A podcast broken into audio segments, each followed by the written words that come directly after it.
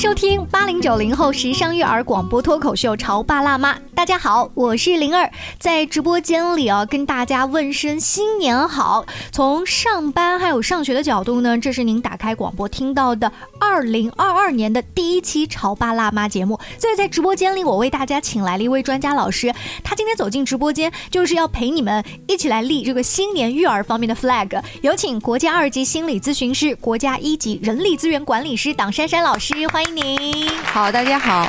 元旦这三天的小假期，就是对于你们家来说，它是一个呃，终于我们什么工作都可以不用做，还说啊，我有好多期末复习的那个作业啊，因为马上要期末考试了嘛，这样子，包括你自己大学里面的工作还要备课啊，因为大学生也要期末考试嘛，是一个什么样的三天假期啊？其实我们大学里的很多的工作，呃，在这样的元旦里面，差不多已经呃结束了。哦，大学生的收尾对比较快一点，对，我们要比中小学生大概要早半个月左右。嗯，那你现在是呃全面帮女儿在搞复习吗？哦，她的复习是不需要我来搞的。果然是别人家的孩子好。那珊珊老师，你来到直播间就跟我们说说，像今天这样子的一个日子，它很奇怪，它看起来是一个新年的开始，因为如果我们从阳历年看的话嘛。就到了一个新的年份，但是呢，今年的期末考试又还没有开始考，我好像又还在沉浸在上一个学期的期末复习当中。我这个 flag 立的有点早的话呢，又不太合适。嗯，其实这个阶段我们家长可以去酝酿一下，如何来帮孩子，或者说跟孩子一起来立一个志向，对不对？立一个计划，呃，可以是一个非常重要的一个酝酿期。嗯，嗯因为我们呃中国人立志哈，或者说我们呃开春是从哪一天开始呢？一般是从大年三十过完。反正就年里面吧，就吃吃喝喝，顶多顶多拖到年十五。对我们说，我们真正的中国人，比如我们说这一年是牛年，对不对？下年新的一年是虎年，对不对？真正的新年的开始啊，进入虎年是春，是从立春那一天开始的。立春，对，立春是进入寅月。嗯，其实今年这个年特别有趣，呃，叫做水虎年，是壬寅。寅代表什么呢？寅其实就是我们立春的那个月。份呀，哦，寅虎的寅，对我就我就印象当中就是虎的意思嘛。对，寅其实是立春的那个月，叫寅月。哦，那这个跟小朋友去说一些什么新年志向啊，或者抓紧时间期末复习有什么关系吗？我们说一年之计在于春呀，所以这个虎年其实是一个特别特别适合一个孩子哎励志的这个年。哦，真是什么时候励志的这个鼓励语啊，跟今年的年份有关系？我觉得珊珊老师你好会给自己找理由哦。对对，我其实我也会给我女儿说，这今年是虎年，对不对？我们要虎虎生威啊。那那到到下一年的时候，你是不是还会跟那个属相啊挂上钩啊？就每一年都有中国传统的故事在背后等着你。对对对，因为每年都会有很多有趣的啊。我们说我们的老祖宗特别有智慧啊。我们从今年开始说起。好，虎年为什么？我们是刚刚说了叫寅，对不对？寅就是代表的，哎，是春天那个月，所以在这样一个代表春天的年份、春天的月份这个地方，我们要立一个大志。所以这个大志需要我们跟孩子之间进行充分的探讨。比如说，这个立志之前的这个月，我们就可以跟孩子去考虑，哎，将来打算做什么，很认真的讨论这个问题。做什么？我先把这次期末考试给过关了再说吧。其实我每次问到我们的家长、我们的孩子这个问题的时候，很多家长孩子给我的反馈是什么？啊，我要好好学习。嗯，就对，就想不到那么远嘛。我妈说了，好好学习可以考一个好的中学，考一个好的中学，然后考一个好的大学，然后是不是找工作就容易一点呢？嗯嗯。诶，我会发现很多孩子励志就只是到考上大学为止。嗯。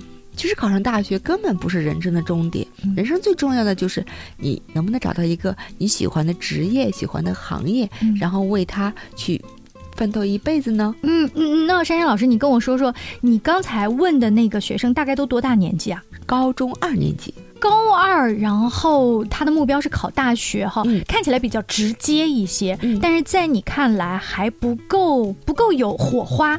不够有火花，对不对？就包括我这个问题，其实问过很多的孩子，嗯，包括小学的、中学的、高中的，对不对？嗯，甚至包括我的大学生，我大学生我也问过他们呀。他们其实考到大学里边，他们的专业方向已经选定了。对呀，对。当我问他们去做什么的时候，他们还是不清晰啊，都都已经选定专业了，为什么还不清晰呢？比如说像你最近带的，如果是教育方面的专业，那就是做老师啊。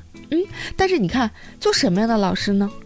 做老师有很多的职业发展路径的呀，比如说做教育的相关的管理工作，你还是专门的去做一个教书育人的人。教书育人的人，你教教什么样的学生，教什么样的科目，对不对？嗯，其实都是有很多很多的细节的。嗯，比如我举个例子，哦，我们学校有很多的外贸专业的学生，嗯，哦，学相关的商业类的，嗯，哦，其实你看，他们同样是做外贸的，到了一个企业里面去，那有可能有一些岗位，哎，跟人打交道的比较多。哦，还有一些岗位可能就是做单证，嗯，属于那种在办公室里坐着，也不用出差，也不用跟太多人打交道的那样的专业。诶，这个时候如果一个孩子能够了解他自己，他知道他的性格，嗯，他知道他的特长，他才能更好的，哪怕是进同一个公司，嗯，他都会有很多不同的岗位细分的。啊，哎呀，真是一个大学生，如果都已经选了专业，再这么细化下去的话，他得。提前对那个行业有更加嗯深入的了解，比如向自己的学长学姐啊、父母亲啊去请教一些哈。那这是大学生的问题了。然后我们往往你刚才说小了呃去理解的话，一个小孩子如果他不能先把初中、高中这一个关，甚至是马上要搞的这个期末考试这个关过了，我们就跟他谈那么大的远大的梦想，真的落地吗？可以这么。跟大家来解释哈，当一个孩子，我们说为什么要及早立志呢？当一个孩子确定了他的职业大致的一个职业方向的时候哈，哎，我们会发现这个孩子的学习动力特别强。嗯，你比如说，呃，我拿我女儿的例子吧，呃，假设哈，她将来哎要跟我同一行，嗯，要当心理咨询师的话，那她在学呃小学的任何知识的时候，其实都可以。往心理咨询师上面去靠，嗯，比如说小学现在开了科学课，对不对？嗯，科学是研究什么的？科学研究什么的？这范畴也太大了吧，珊珊老师。嗯，再比如说上了初中，嗯，我要学自然，要学生物，对不对？嗯，哎，这是研究什么的？嗯。可以研究动物、植物，对不对？那我们说，如果你要做一个心理咨询师的话，那动植物里边很多的规律，跟心理是不是有关系啊？那珊珊，我觉得你讲的那个套路啊，我做任何一个，我长大不想成为心理咨询师，我长大想成为一个医生。哈，你看你现在学的这个语文、数学有什么关系？这都能扯上。对对对，这很重要，你知道吗？嗯，当孩子比如说他想做医生的时候，他会发现哦，我学物理特别重要，为啥来着？力的角度问题。你看那小。小孩是怎么摔骨折的？知道不？那那山羊老师，我想成为一个厨师。嗯嗯，那也很重要。那颠勺从哪个角度去颠，对不对？我学物理是吧？怎么样才能省力气呢？我能不能搞个滑轮，把我的一个锅，把我的菜上下吊一下，不要我上下拎呢？天哪，怎么什么都好像跟目前学的这个东西有关系？就看你会不会把它编在一起，成为一个大的故事。对对对。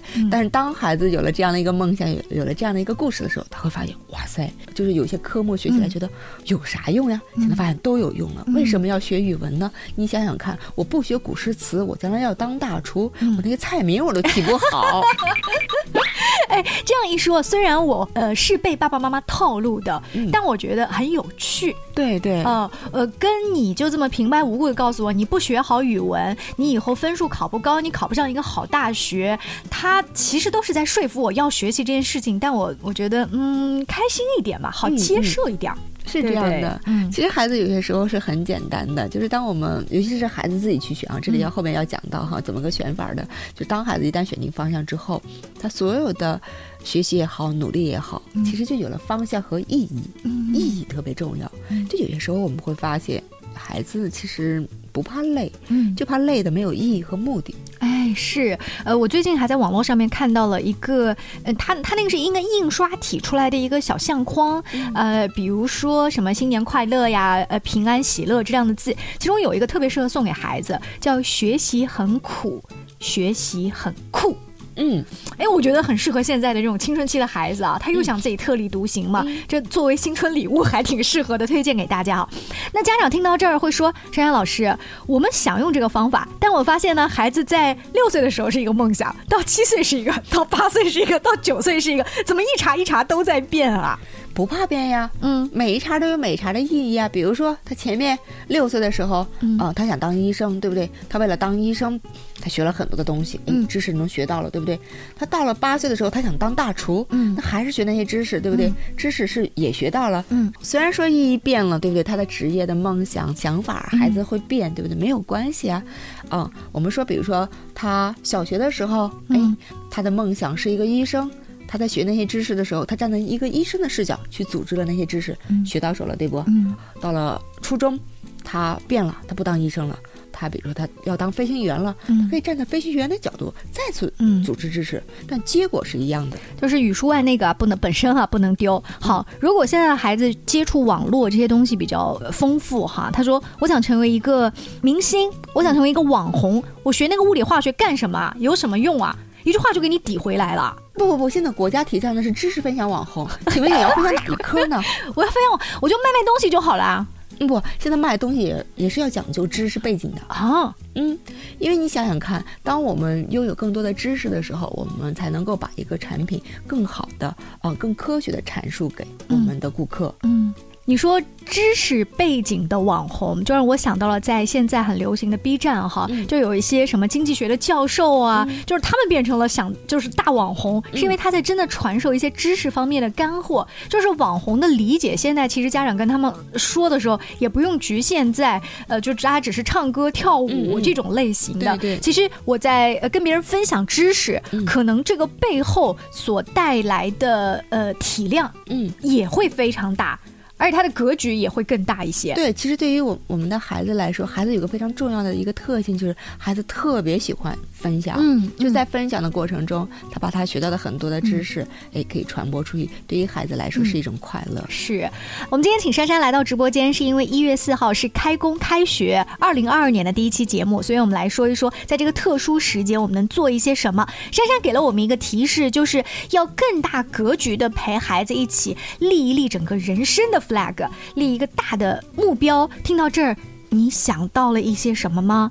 我们稍微休息一下，广告之后接着聊。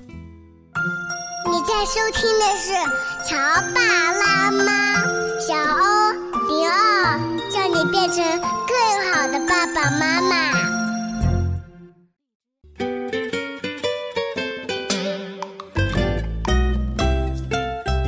广告之后，欢迎您继续锁定《潮爸辣妈》。我们的节目每一期都会请到不同风格的嘉宾老师，大家一起聊一聊，就是亲子关系啊、两性关系啊。大家在这个吐槽聊天当中啊，一起带来一点点的思考，带来一点点的觉察。然后呢，我们不要指望着去改变孩子，他们自己啊，先做一些改变哈。呃，家庭不同的多角关系当中，有一个做了一点改变，然后你会发现蝴蝶效应。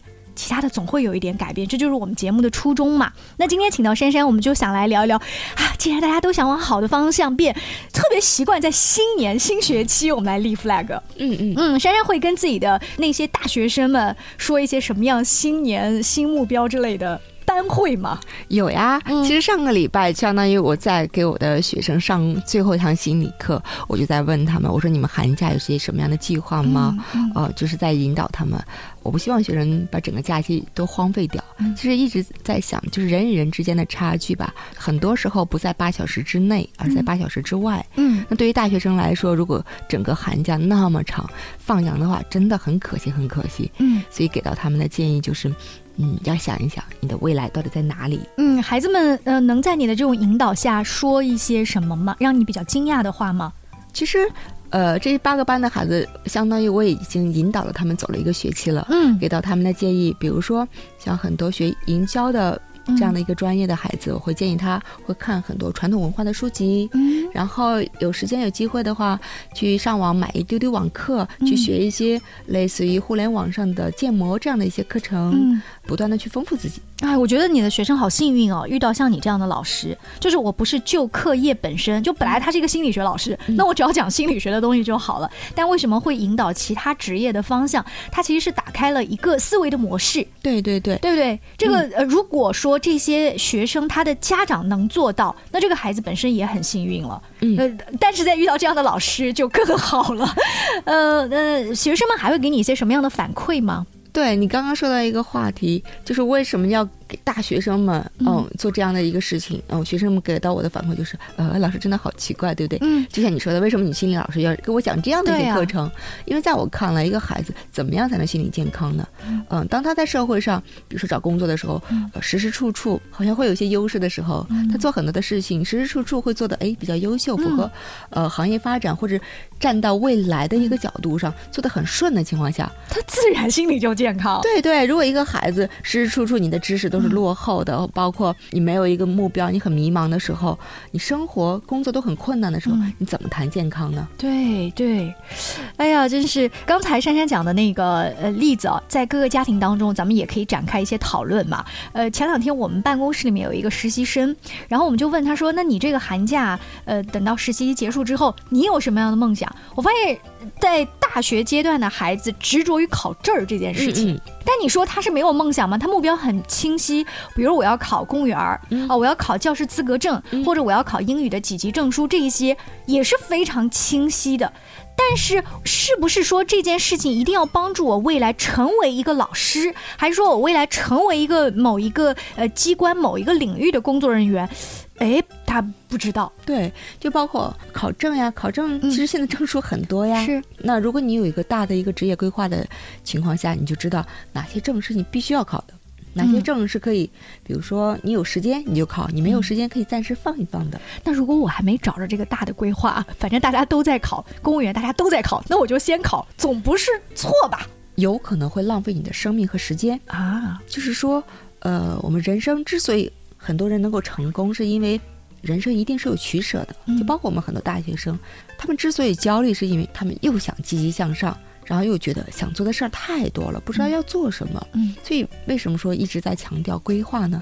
当一个孩子有了规划之后，相当于有了一个目标。嗯，那你就知道这条路上什么事儿该干，什么事儿提前办，对不对？什么事儿就可以省一省了。嗯嗯。其实今天上午哈，我还给我咨询室里的一个小孩举了一个例子哈，高中的孩子。嗯，聊到职业规划，我是这样跟他说的。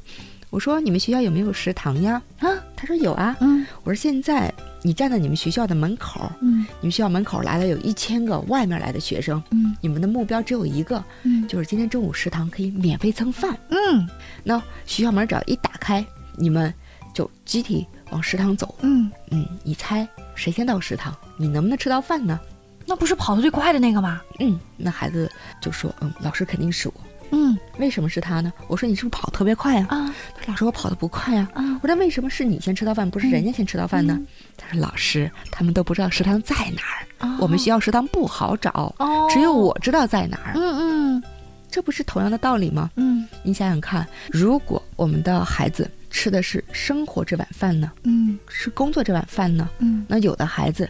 人家是知道他的目标在哪儿，嗯，就是找门儿都比你快一些。对对，他直奔目标而去，他知道他要实现这个目标，对不对？什么事儿哦应该做，什么事儿必须要学好，什么事儿可以暂时放一放，对不对？那人家就会走直达目标。好，去食堂里面吃饭的时候，你总得带饭缸吧，对不对？那那个饭缸是不是就你的资格证书呢？是不是？你若知道了那个门儿在哪，又把饭缸提前拿着，你自然比别人先吃到嘴。对对对，比如说有的食堂他只给原放。缸的人打分，他不给你方饭缸的人打分，对不对？你拿方饭缸白搭。是是是，提前了解了这些行业的潜规则哈。呃，现在有一些综艺节目，我觉得也很适合呃带孩子来提前看一看，比如说什么令人心动的 offer 啊之类的。它呃确实聚焦在比如某一个医生啊，或者律师啊，或者金融啊什么某一个行业。但是你看啊，那些大学生或者研究生，他去一个初入职场时候学到的综合的社会规则是。可以带孩子提前来来了解的，对对对，对吧？比比如我印象很深，有呃，我曾经看某一期节目是那些学生去开会，是不是迟到？嗯，他们的导师就来了一句：“今天我给你们下第一个下马威，就是开会迟到。如果这件事情在职场你们都做不到的话，以后什么事情都白搭。我不会带你们这些学生的。”哇，这不是来学律师的吗？这不是来学金融的吗？嗯，没有想到第一课却是跟时间有关。嗯，对吧？我觉得这个也会让孩子印象深刻的。对，在我的课堂上，你知道吗？我会给我的学生说，因为我带了很多有营销专业的学生，有教教育的专业的学生，像他们。将来最重要的一个能力就是要侃侃而谈，对不对？哦要说话的呀。嗯，而有些时候，很多孩子从初中、高中上来之后，我们发现其实他们说话的能力并不强。哦，那怎么办？所以我会鼓励我的学生，我跟他们说，像你们学教育专业的学生，你们要想办法霸占我的课堂。嗯 怎么跟你霸占？跟老师 PK 呀、讨论对某一个问题。对，我会要求他们所有的同学发言一定要走上讲台来说话。嗯。为什么呢？这是在练他们，练他们能够在讲台上说话，哎，当着很多人说话，嗯很自然的那个样子。哎，我问问珊珊哦，就是现在的大学生，呃，上大课或者小课的时候，因为都是自由坐座位嘛，还会想抢后排的座位吗？抢呀！依然抢，这么多年还是这样。对呀、这就是、呃、很多大学里的氛围不都是这样子吗？呃呃，我我有一天跟我的孩子在回忆这件事，我说你们现在小，你们的座位都是固定的，等到上了大学，大家都是自由坐座位。嗯嗯嗯首先，我的孩子很羡慕这样自由挑同桌的机会哈。再来，我说那你会挑前面的，还是中间的，还是后面的？我跟他展开这个讨论的时候。就是孩子才会发现，哦，哥哥姐姐们是有一个机会自由举手、自由展开跟老师讨论的这么一个场景。他本来是觉得这件事情很有趣，可是我告诉他，大部分的大哥哥大姐姐都是想选坐在最后一排，然后把头低着。老师，你最好不要看到我。所以在我的课堂上，我们是分组的，就是相当于组成、呃花朵的样子。啊嗯，每个班差不多有五朵花那样子。嗯然后呢，你往哪儿躲？哦，大家必须要分组讨论。对对对，那分组讨论完了之后，我们必须要派一个代表讲话嘛？你会发现那个组永远选的就是那几个人。啊，对，所以我们会有我们的游戏规则，嗯就相当于他们每个小组内部会有他们的类似于一个绩效考核。果然老师有办法。，对，在这种情况下，他们会内部的相互鼓励。为什么要做这样的事情？嗯其实也是在模仿企业里边未来诶一个以团队为单位开展工作的一个场景。嗯就遇到事情的时候，大家要一起商量，嗯哎，一起集思广益。嗯有可能在这个过程中，人与人之间会产生不一样的意见，嗯不一样的声音。这个时候，你就需要用你的想法、你的思想，想办法说服对方。嗯呃，或者是你觉得对方很不错，然后就去哎把自己的想法跟别人融合在一起。是要就是你说的话要别人能够理解哈，这是我们今天呢在二零二二刚开年的时候跟大家聊的这个话题，就是这样一个时间段适合跟孩子聊一些大的方向。当然你也可以再稍微细化一点儿，给自己一个方向。呃，因为前两天我一个朋友他说他有一个习惯是定个三年计划、五年计划，甚至到每年的计划。他说有时候计划定太多哈、你会发现那都挺虚的。二零二二年他只写了一句话，就是对自己的身体负责。嗯就大概人到中年，要要对自己要好一点儿。呃，那我们在这种亲子关系上有没有一些具体的你的建议？就给一个小的一句话吗？，对，那就是相当于要孩子拥有一个自己的梦想，嗯，并且是一个他喜欢的梦想，鼓励他，鼓励或者说陪他先找到，到然后呢嗯。鼓励他。然后让孩子可以有机会为一个自己喜欢的方向去努力。嗯，又回到了节目最开始的时候啊，珊珊说，你看，呃，赢嘛，就是虎虎生威这样子的一个年份，很适合小朋友要致力一个 远大的梦想。对，要找到一个呃所谓的小的猎物。嗯，小的猎物。嗯哎、你一说猎物的时候，我觉得那画面感十足。就比如说一只猎豹在追前面的一个兔子，或者一只一群狼在追前面的这个羊，对不对？嗯有了目标之后，我就知道我是要单独行动、群体行动还是怎么样。嗯，但不管怎么样行动，你会发现我们的孩子有了目标之后，他会一直在奔跑。或许前面的猎物哦换了，比如说我们的职业梦想变换了，嗯嗯但是结果不变，结果就是孩子在拼命的奔跑着。哇，一直在努力着，这不就是我们家长想看到的吗？而这个其实是一个很大的思维模式的变化，就是我一定要看到这只猎豹追到一只羊，还是我只要看到猎豹在不停的动，它总有一天会追到一个猎物就好呢？哇，我觉得这是一个很很让人思考的新年开端。那谢谢珊珊来到我们的直播间，帮助我们家长啊，大家一起啊，就是有一点小小的启发，每天就有一点小小的进步。我们下期见喽，拜拜，拜拜。